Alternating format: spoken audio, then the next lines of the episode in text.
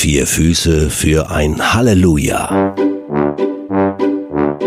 Blasenfrei, aber nicht sinnfrei. Von Karlsruhe nach Erfurt, Carsten und Andys Audiotagebuch. Tag 3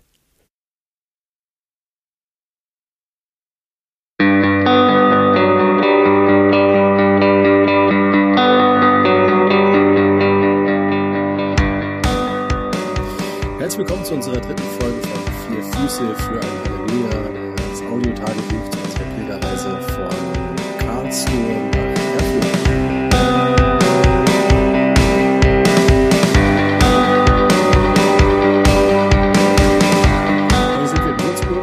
Sitzen gerade im Zimmer von Madita bei der Familie Klein. Äh, sehr, sehr cooles Mädchenzimmer so und nehmen hier jetzt eben heute Abend unsere Folge auf um ein bisschen darüber ins Gespräch zu kommen, was wir heute erlebt haben. Genau, der Carsten sitzt auf einem wunderbar rosa Stuhl, Kinderschreibstuhl. Ich fände, das wäre was auch für dein Büro. Ne, wäre mal eine Überlegung. Also mal ein bisschen Farbe ins Spiel bringen, die Schwarz und Blau. Also ganz super Idee, ja. ganz toll. Ja, perfekt. Ja, aber das ist wirklich schön. Also wir erleben die Tage ähm, eins immer wieder eine riesengroße Gastfreundschaft. Äh. Ähm, egal wo wir hinkommen, wir werden echt positiv aufgenommen. Wobei man ja heute mal sagen muss, also die letzten Tage sind wir immer sehr herzlich und begeistert willkommen geheißen worden. Und, ja, krass, dass sie das machen. Ehrfurchtsvoll so. Ja, genau. Also dass sie nicht noch irgendwie mit mit ähm, hier Palmblättern oder so ähm, oder die roten Teppich ausgerollt haben. Wir waren irgendwie hier raus und wir kommen zu Kleins und man muss dazu sagen, ich kenne äh, Dani und Daniel wirklich schon lange, seit 2003. Ähm, wir sind Kursgeschwister bei, äh, vom Joanneum, Dani und ähm, ich und das sind schon so Sporttiere, ne? das sind echt so, so Granaten.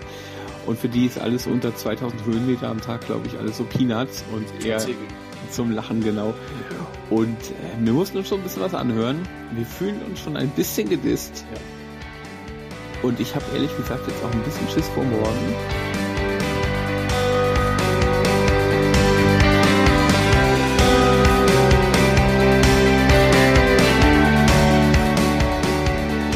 Lass uns über die schönen Dinge reden, die Jawohl. wir heute definitiv hatten. Wir hatten einen traumhaften Weg heute wieder. Und wir hatten einen super Gesprächspartner mit dabei, Matzi, wobei ich ja immer irritiert bin, dass ein Erwachsener mein Mann Matzi heißt, aber Matzi Vöglin von OM. Ja, Andi Matzi Hütti. Das war schon eine interessante Tour. Die will ich schon in der Grundschule nicht mehr. Ja, Entschuldigung, Das tut mir leid. In, in der Es Leuchter tut- Straße beim EC auch Es tut mir sehr leid, aber ich muss immer dem Hütti noch Grüße bestellen.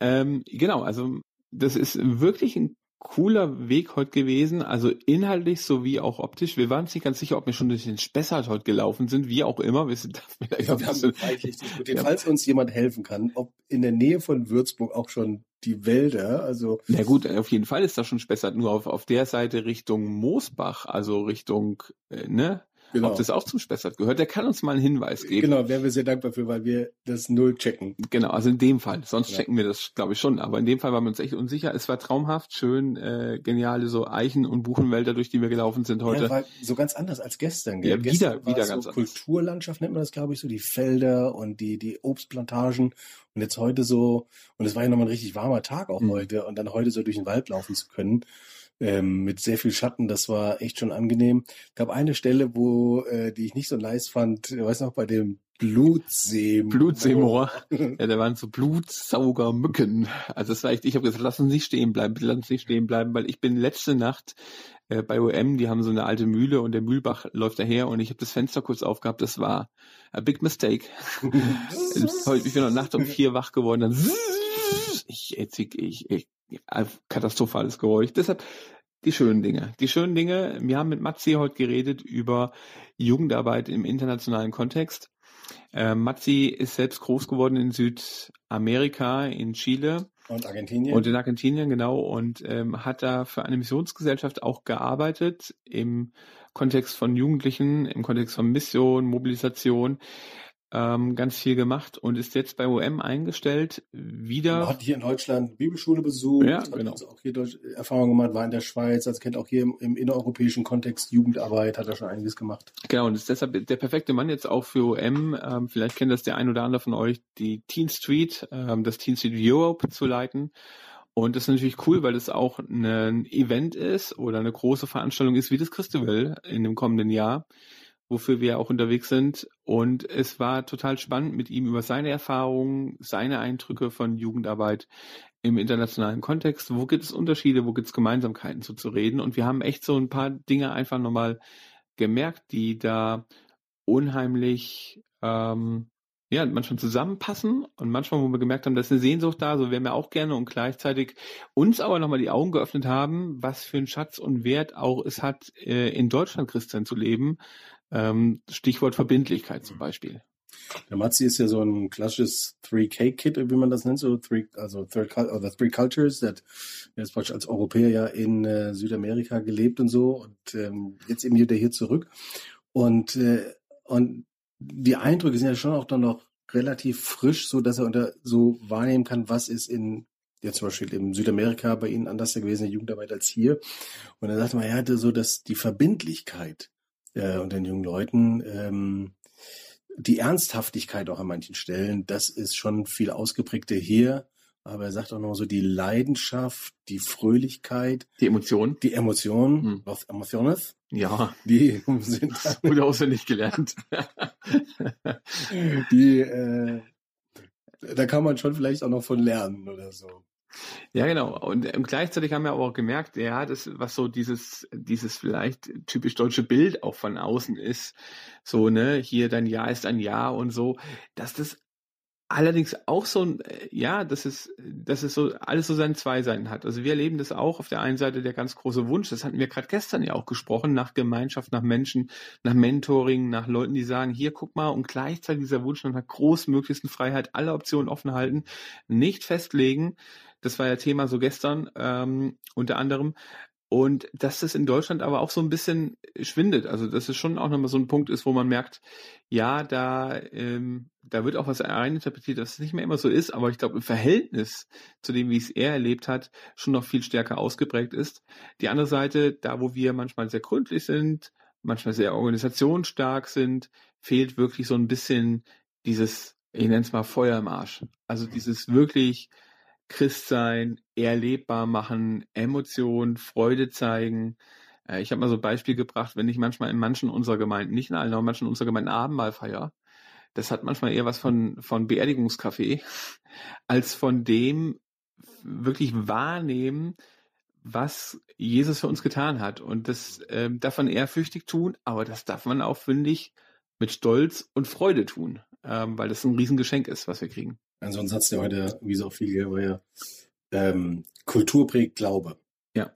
Und äh, das ist ja ein einfacher Satz, den würden wir sofort wo ich alle Ja sagen, aber darüber wirklich auch nochmal nachzudenken, sagen, diese Beispiele, ja, was du jetzt zum Beispiel, wie, wie, wie unterschiedlich Abendmahl gefeiert wird, Ostern, ja, wenn ich so äh, daran denke, so in der, dass in der orthodoxen Kirche das, das Osterlachen gibt und sowas, ja, ähm, und, und, und solche Dinge, da eben zu, zu hinzuschauen und zu sagen, ja, jede Kultur hat auch irgendwie was Besonderes und bringt was mit zur Party sozusagen.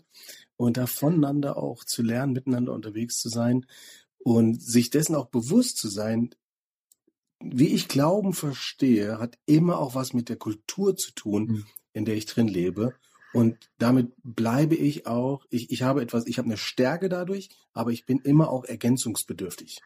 Genau, und das ist, war so ganz cool, wie er erzählte, sie haben ein Team gehabt in Südamerika, das bestand, ich weiß nicht, aus neun oder sechs, auf jeden Fall vielen Nationalitäten, Europäer, äh, Asiaten, glaube ich. Asiaten, also wirklich quer, querbeet und sie mussten wirklich Teamregeln aufstellen, wie sie gemeinsam also ich habe so verstanden, Kommunikation und äh, Projekte einfach managen wollen, wie sie als Team funktionieren wollen, einfach, weil es funktioniert nicht, dass nur der Deutsche seine Meinung und so funktioniert ein Team und so reinbringt und nur der Asiate und das fängt ja schon an mit, also kennt man vielleicht manchmal aus dem Urlaub, ne? Wenn der Italiener sagt, ich bin in fünf Minuten da, dann sind es 50 Minuten. Jetzt keine Vorurteile, aber ne, das, nein, also, nein, es ist eine andere Lebensmentalität, die, ja, die ich manchmal auch, ich gewesen sein. die ich manchmal, mir fallen auch ein paar Menschen ein, mir geht das manchmal auch so, aber die ich manchmal auch bewundere, diese Gelassenheit, ne? Ja.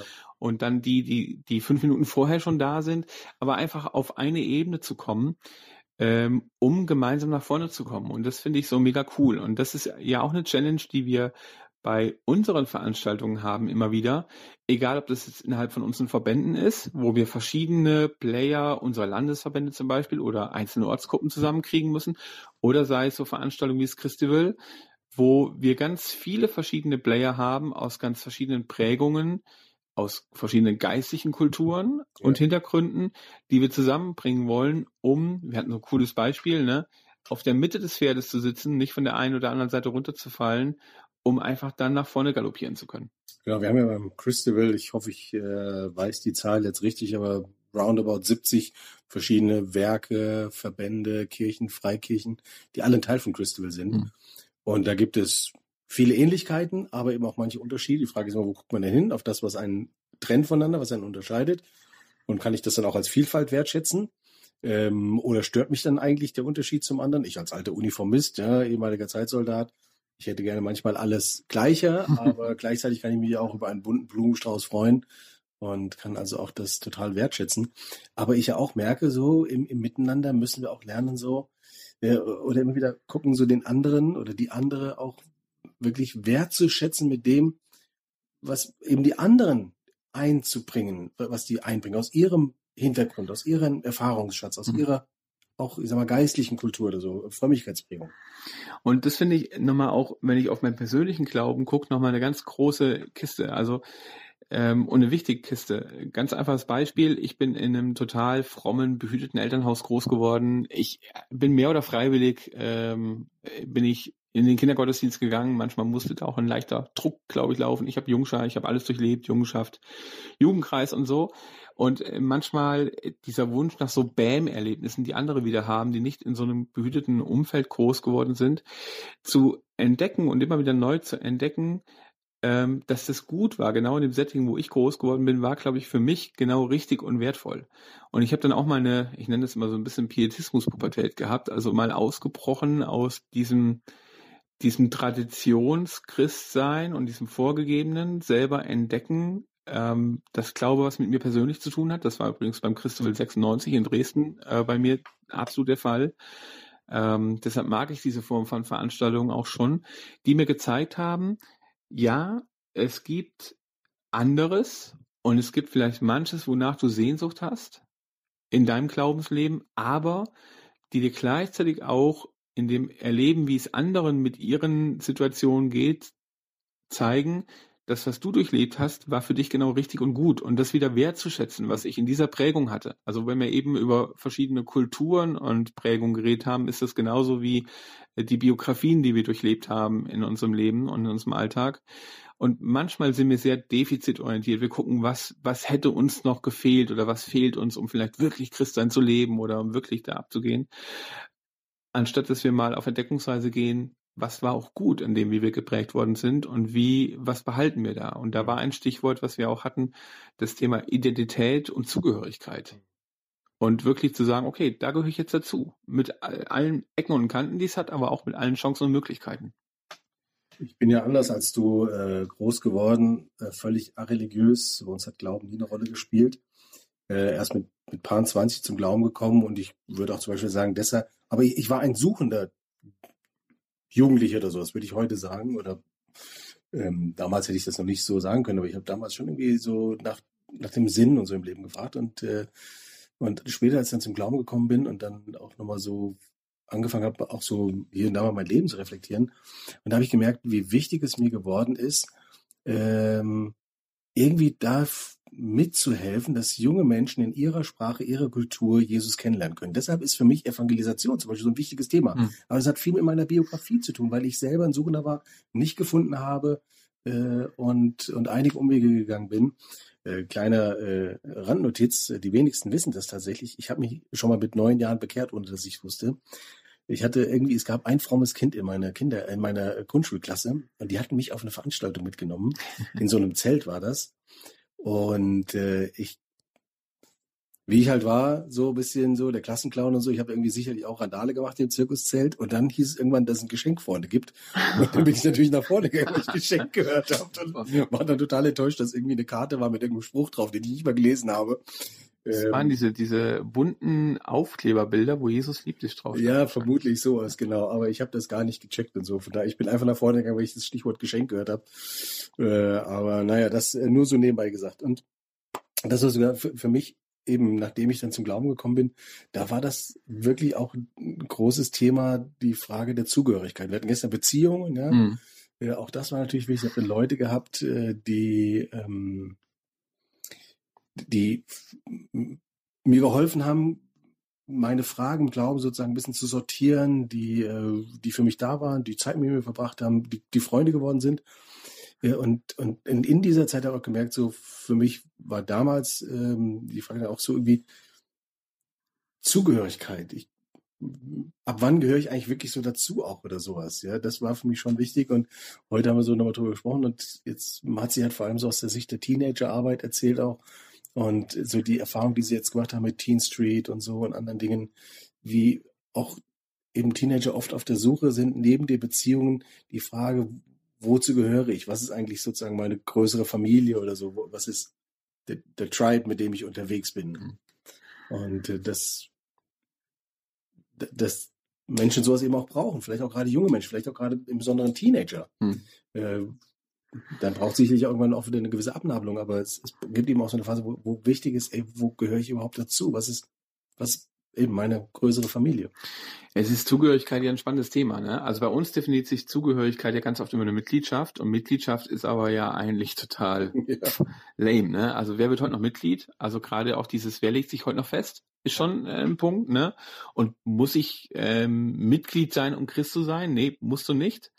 Aber ich glaube, diese, dieser Punkt zu sagen, und das habe ich auch schon heute nochmal deutlich rausgehört, okay, ich bringe mich da jetzt ein mit dem, was ich äh, Angaben habe, um auch zu entdecken, ähm, was ich kann, auch mich auszuprobieren in einem geschützten Umfeld. Ja, ja also wir als Verbände, sage ich jetzt mal ganz praktisch, egal ob das CVDM, EC oder andere sind, FEG und so weiter, was wir machen können, leisten können, ist einen Rahmen zu geben, wo du mit deinen Gaben, die Gott dich in dir reingesteckt hat, wo du dich ausprobieren kannst, wo du aber auch selber mal einen Fail machen kannst und darfst, wo du geschult wirst, wo du Glauben mit anderen erleben darfst, wo du vielleicht anderen auch mal das Recht einräumst, in einer Zweierschaft oder in einer Mentoring-Beziehung mal nachzufragen und sagen, hey, Carsten, ist das, Andi, ist das, was du tust, genau das Richtige, der vielleicht dir hilft, in der Situation weiterzukommen, dich aber auch ermutigt und stärkt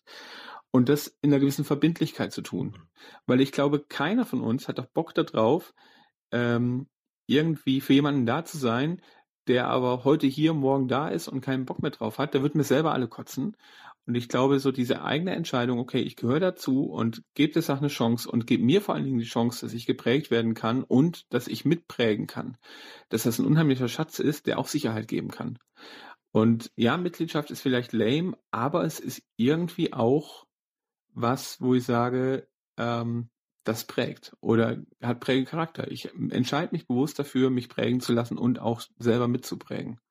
Also so sagtest gerade du das sagst, äh, im EC gab es ja mal den Slogan, it's not a club, it's a, it's lifestyle. lifestyle. Ja, genau. Das, ich kenne Wer sagt die noch. Mitgliedschaft, also die, die Clubzugehörigkeit? Es ist ja nicht so, dass ich nur Christ sein kann, guter Christ sein kann, wenn ich Mitglied bin. Amen. Ja, das müssen wir schon mal festhalten. Darum geht's auch gar nicht, sondern es geht einfach darum, dass ich eine Verlässlichkeit, dass wirklich dieser Lifestyle die Verlässlichkeit ist. Und der Lifestyle. Und ich das, glaube ich, auch und, der Mitgliedschaft nach außen signalisiere. Ja, genau. Und äh, damit zwei Dinge, glaube ich, signalisiere. Ganz oft wird ja nur gesehen, wenn ich Mitglied werde, verpflichte ich mich zu irgendwas. Ja, ja? vielleicht noch Mitgliedsbeitrag zahlen. Das so. ist ja furchtbar viel auch. Aber das ist, ja, will ich auch gar nicht abtun. Ja, das ist natürlich ein Punkt. Aber dass Mitgliedschaft mir auch was ermöglicht. Nämlich, dass ich signalisiere, ich gehöre dazu. Und ja hier, wir können gerne ne, gemeinsam unterwegs sein. Und dass da andere sind, die mich mitprägen in dieser, äh, in dieser Institution, sage ich jetzt mal, das ist ja auch eine Chance, die drin steckt. Und nur wenn wir das gemeinsam leben und verbindlich leben, dann hat das auch eine Chance. Wenn wir das komplett unverbindlich leben, dann wird es irgendwie beliebig. Und ich glaube, Christsein und Beliebigkeit passt nicht zusammen. Also für mich passt das nicht zusammen. Das ist schwierig. Ich glaube, dem kann ich zustimmen, ja ähm, dass äh, Jesus-Nachfolge immer auch was mit einer Verbindlichkeit zu tun hat. Hm. Und das, sorry, aber also das heißt jetzt nicht, dass ich sage, ich kann Jesus nur nachfolgen, wenn ich Mitglied bin, ja. weil ich diese Verbindlichkeit lebe. Aber sie kann mir helfen, diese Verbindlichkeit ähm, umzusetzen, praktisch werden zu lassen. Ja. ja, das ist das, wo ich sage, das hilft. Ja, vielleicht gibt es Leute, die sagen, das hilft mir überhaupt nicht, das grenzt mich hier ein. Okay, kann ich mit. Aber mir hilft es ähm, ja. wirklich zu sagen, jo, da sage ich jetzt einfach mein Ja zu und das sagt mir auch immer wieder, dann nimm das auch ernst, was du da ja, machst. Also ihr Lieben, wenn ihr neues Mitglied seid im EC, im CVM, im GFW oder wo immer man Mitglied werden kann. Könnt ihr euch gerne informieren darüber. Genau, informiert euch genau. darüber. Weil ich glaube auch, also das, was du sagst, so würde ich es auch beschreiben, das ist zum einen, glaube ich, etwas mir selbst gegenüber, dass ich sage, hey, hier mache ich mich fest. Mhm. Hier gehöre ich dazu. Das heißt ja nicht, dass ich alle anderen damit irgendwie doof finde oder ausgrenze, aber ich glaube, wir müssen uns ja irgendwo verankern. Genau. Irgendwo müssen wir festmachen ja. und, und von da aus kann man auch nochmal fröhlich unterwegs sein. Und schön war ja, dass Matzi das auch gesagt hat, also dass nicht wir waren, die das Thema aufgegriffen haben, sondern er das wirklich ja, gesagt ja, genau, hat, dass das so ist. Und also das sozusagen auch mir selbst gegenüber, ich sage, hier mache ich mich fest und dadurch aber auch ja ein Signal nach für andere setze. Hey, ich, ich gehöre zu euch mit dazu, ich bin verlässlich mit dabei, äh, ihr könnt auf mich zählen und, und lasst uns gemeinsam auch hier zusammenarbeiten, miteinander unterwegs sein. Und da sind wir uns völlig einig. Da, da, und dann kann man Gas geben. Ja, also ja? Es, natürlich braucht es nicht eine Vereinsmitgliedschaft, wie wir das haben, aber das schadet auch nichts, finde ich. Und, ja. also, und das ist nun mal auch die Form, die wir irgendwie in Deutschland haben. Und ich finde die jetzt auch okay. Genau, äh, es ist ja krass. Also ich, du merkst, das ist schon auch irgendwie was, was mich bewegt, weil wir lange auch im EC dieses Thema Mitgliedschaft und Verbindlichkeit und so natürlich haben und bei uns das, glaube ich, schon auch nochmal sehr lange sehr, sehr hoch gehangen wurde ähm, und es äh, wirklich auch seine Chancen hat. Nur ich habe das jetzt gerade erlebt. Also mein Sohn, äh, der Jüngere, der ist acht Jahre. Der hat schon immer Bock gehabt, im Fußballverein zu spielen. Jetzt kenne ich den Trainer und wir haben gesagt, hier, ne, der Jussi hätte Bock, Fußball zu spielen. Das war klar, ich habe den zum Probetraining gebracht und die ganz klare Ansage war, du, Anni, pass auf, ähm, zweimal kann der Sohn mit trainieren, danach Hop oder Top, also Vereinsmitgliedschaft, oder nicht mehr spielen. Ja. Und als Papa gucke ich den an und sage, ja, der hat ja Bock drauf. Da mache ich überhaupt kein Fass auf, ob ich das machen muss oder nicht. Ne? Natürlich ist es das Gleiche, ist es nicht, aber du hast eben gesagt, es ist irgendwie die Form, die wir haben und die hat ja auch seinen Zweck und seinen Sinn. Und ähm, ja, wo ich so denke, wo wir diskutieren ganz viel immer über dieses Thema Verbindlichkeit, verbindlich Glauben leben, verbindlich zu seinem Wort stehen, verbindlich sich engagieren und einbringen, ähm, nicht beliebig sein. Und wenn das die Form ist, why not? Alter, das klingt aber schon noch ein bisschen heavy, so, oder? Ja, natürlich. Nochmal richtig die Verbindlichkeitstupe jetzt. Ja, natürlich. Ähm, aber. Wir wollten über Schönes reden. ja, genau, wir wollten über Schönes reden. Ähm, also wir haben jetzt heute gesprochen über das Stichwort, wie Kultur den eigenen Glauben prägt. Wir haben ja. über Verbind äh, Zugehörigkeit, war eigentlich das Thema war ja. Zugehörigkeit, dass äh, es wichtig ist, auch irgendwo dazuzugehören. Und ob das über eine Vereinsmitgliedschaft ist oder wie auch sonst das irgendwie man das auch für sich und vielleicht auch für andere erkennbar machen kann. Hier gehöre ich jetzt mit dazu. Ja, von mir ist, lasst euch tätowieren oder irgend sowas. Äh, oh, das könnt ihr jetzt Kommentare geben. Ach so, ja, man soll sich ja keine Zeichen in die Haut sitzen oder wie war das? Aber egal. Ähm, Armbändchen, whatever, I don't care. Äh, aber ich glaube wirklich, da, da, auch für das ganze Stichwort der Jesus-Nachfolge ist die Zugehörigkeit, glaube ich, ein wichtiges Thema. Ja, ich weiß, wer zu mir und zu wem ich gehöre. Ja, genau. Ja. Ja, Mensch, also spannend. Sorry, wenn wir ein bisschen ausgeschweift sind, Thema Verbindlichkeit, aber ich glaube, das ist wirklich ein Punkt, den, den Matzi schon nochmal sehr wertschätzend uns gegenübergebracht hat, dass ja. er das unheimlich schätzt, dass er es auch in einem anderen Kontext anders erlebt und ich gleichzeitig merke, ja, wir sind aber gerade auch so dran, dass wir merken, es kommt auch wieder so sehr viel, ja, so Beliebigkeit rein. Und das ist so ein Punkt, wo ich sage, das passt für mich oft nicht so zusammen. Ne? Heute mal ein bisschen Jesus, morgen mal wieder nicht. Heute mal ein bisschen bringe ich mich ein, morgen nicht. Und wir hatten das Beispiel vom Pferd, wenn wir nach vorne galoppieren wollen, es ist cool, wenn viele am Pferd sitzen und draußen bleiben und wir Gas geben können.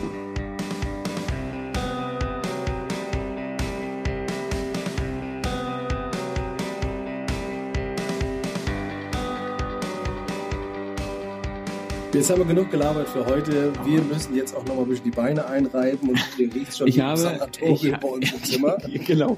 Also ich sollte, also ich glaube, wir posten wirklich am Ende mal unseren Salbenverbrauch oder so. ähm, viele lachen ja, Kleins lachen uns ja auch schon aus. Ich habe ja eben gesagt, ich habe ein bisschen Angst vor morgen. Ähm, wir haben morgen haben wir einen Überraschungsgast mit Ja, dabei. genau. Also morgen läuft Hans-Jörg Kopp mit uns. Also Und- mor- und die andere Person werden wir vielleicht noch nicht erwähnen. Nee, die erwähnen wir nicht. Völlig überrascht. Hans-Jörg hat jemand aufgetrieben. Person, die mit uns läuft, total spannend. Ich freue mich riesig auf das Gespräch morgen unterwegs. Lohnt sich reinzuhören und ich habe trotzdem Angst, weil 27,5 Kilometer mit 1000 Höhenmeter hoch und äh, wie viel waren es? Ist 500 irgendwas runter. Ich glaube, wir wissen morgen Abend, was wir getan haben. Morgen Abend gibt es so eine ganz kurze Folge. Oder wir nehmen sie übermorgen auf. Ihr Lieben, viel Spaß beim Reinhören in der nächsten Folge. Macht's gut. Und jetzt ran an die Salben.